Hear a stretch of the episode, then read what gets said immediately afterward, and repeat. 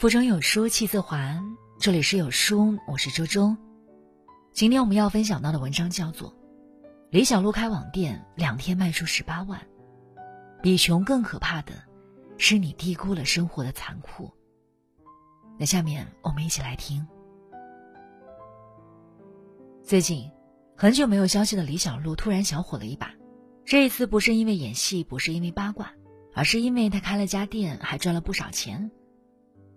九月二十六日，他一手创立的服装新品牌三千 Concepts of Loom 在某电商平台首发预售。店铺只上线了十四件商品，均价只有一百来元，却在短短两天内，在没怎么宣传的情况下，卖出了十八万的营业额。这个数字已经很不错了，而且目前这家店铺的粉丝数已经达到七点六万。除了李小璐之外，越来越多的明星都开始不务正业。赵薇跑到李湘的直播中宣传自己酒庄酿的红酒。曾经的主持一姐李湘更是早就做起了主播，每周至少直播一次，时长大概三个小时。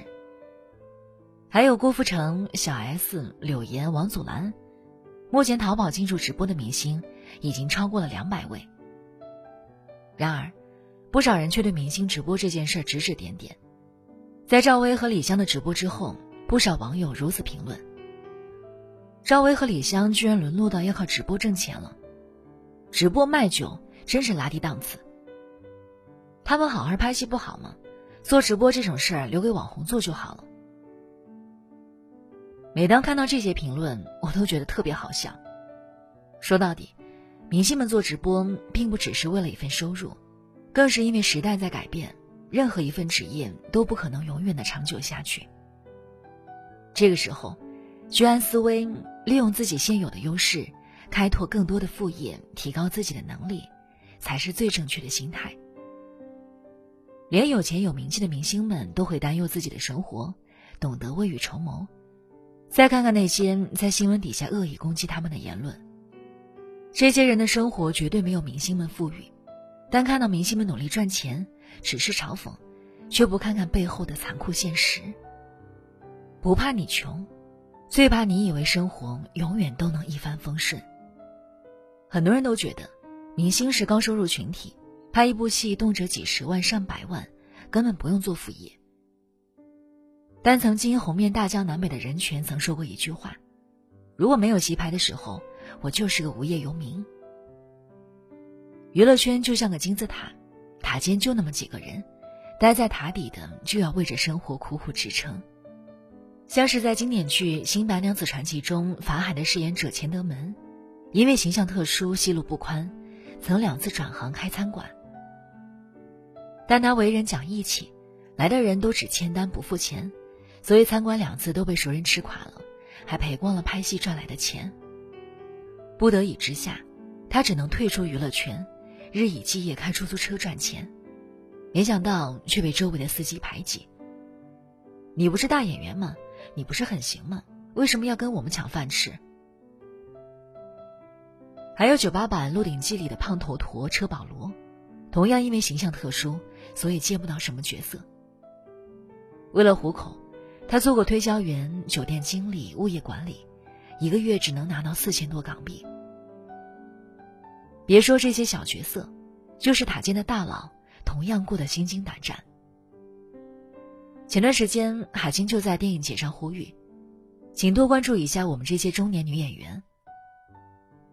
除了受环境制约，中生代演员除了缺少好剧本、好机会以外，明星这一行风险也很大。实力派怕受伤，偶像派怕绯闻损害形象。一旦有什么意外事件发生，那么在这一行几乎是没人敢再请你，因为谁也不想惹麻烦。比如曾经红极一时的文章。你以为娱乐圈有多么光鲜，其实个中全是不堪回忆的血泪。所以趁着自己还有点名气，把收益最大化，这才是聪明人的选择。郭富城和快手主播一起直播，有一百一十万人实时观看，五万件限量商品五秒售空，销售额近四百万。柳岩快手直播首秀，百分之五十的商品订单过万。最高今年转化率达百分之四十七点二，预估总销售额超一千万。王祖蓝在快手上直播十二分钟，卖出十万份面膜，成交额六百六十万。单场直播就获得了涨粉二百四十多万，打赏收入超过三百万的成绩。这不是自降身价，这是挖掘事业的更多可能，走出一片新天地。正如之前一句话说的那样：“大浪打来，谁拥有的救生圈越多，谁就有更多活下来的希望。”其实，生活的残酷对每一个人来说都是一样的。今天你哪怕再有钱、再有地位，也不代表明天你依然能同样光鲜亮丽。连有钱有名气的大明星都明白，现实的世界有多残酷，愿意尝试更多赚钱的途径，为未来的自己多争取一些机会。不少人普普通通，每天只是过着朝九晚六的生活，却只是活在自己的梦里。不肯看一眼真实的世界。人民日报曾描绘过现在不少年轻人的生活状态：能买吸尘器就不用扫帚，吃完牛油果又要吃藜麦，一百块钱一张的面膜用起来也不心疼，口红两三支不够，要集齐全套，租房得独立厨卫，还要带落地窗。追求精致生活固然是好事，但所谓的精致，往往只是表象。不少人所谓的精致生活，都是通过各种负债借贷得来的，表面看着光鲜亮丽，实际上每个月都要担心自己的钱不够还债。比如之前有条新闻，一个护士月入只有八千，却迷上了各种美好生活，名牌衣服、包包随便买，想去哪个地方就去哪里玩儿，最后欠下几十万元的网贷。无论什么时候，最好还是先赚到钱再去享受。但真的要努力赚钱的时候，不少人却嫌这嫌那，不是嫌收入低，就是嫌不体面。正如赵薇和李湘直播时，不少网友都说，大明星居然要沦落到直播赚钱，真是拉低档次。我倒是有点奇怪了，不偷不抢正当赚钱，到底有什么丢人？之前曾跟大家讲过一件事，我的一位朋友毕业后回老家找了一份稳定的工作。做了十年，月工资才四千，但胜在工作清闲，压力也不大。用他的话来说，钱够花就好，干嘛要委屈自己多赚钱？他从不刻意存钱，凡事只要自己开心。有空的时候，他就出去旅旅游、散散心，想买什么都会去买，朋友圈也永远是一副岁月静好的样子。直到去年年底，他爸爸忽然查出癌症，他才彻底清醒过来。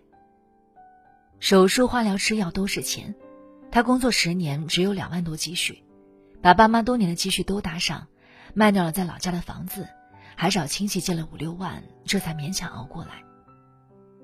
他说，当时一张张费用单子像水一样从冰冷的机器里流出来，他觉得每一张都有千斤重，手不停的发抖，腿脚无力，差点一屁股坐在地上。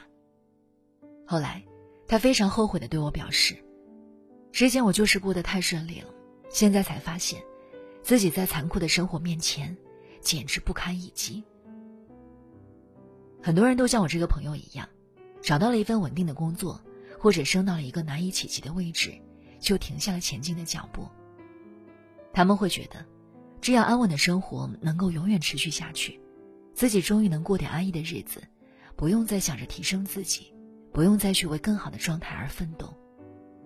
问题是，时代一直在进步，在这个快速变化的社会，舒适和安逸从来不是常态。没有谁不喜欢安逸，但居安必须思危。你永远不知道，生活什么时候会给你迎头一击。一旦你觉得你的人生从此就可以过上舒服日子，那你离倒霉就不远了。你今天过的舒服生活。迟早现实会让你加倍奉还。因此，哪怕你现在过得再顺利，我也想奉劝你一句：生活永远是要面对现实的，你最好能从现在开始就做好准备。一，放平心态，认清生活的残酷。谁都想岁月静好，但现实并不允许。人生不如意十之八九，失意才是人生的常态，所以我们要放平心态。认清生活的残酷。只有这样，我们才能让自己愿意去赚钱，而不是为了保住所谓尊严、面子而什么都不做。二，多了解新事物。从几年前的抖音到现在的 VR 五 G，新事物层出不穷，我们也不要固步自封，要多去了解新事物，没准赚钱的商机就在其中。三，多尝试。如果有好的机会，那一定要大胆尝试。不怕你出错，只怕你什么都不做。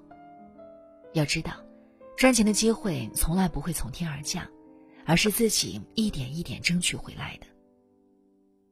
其实，很多人之所以穷，并不是因为自己没能力赚钱，而是根本过不了自己那关。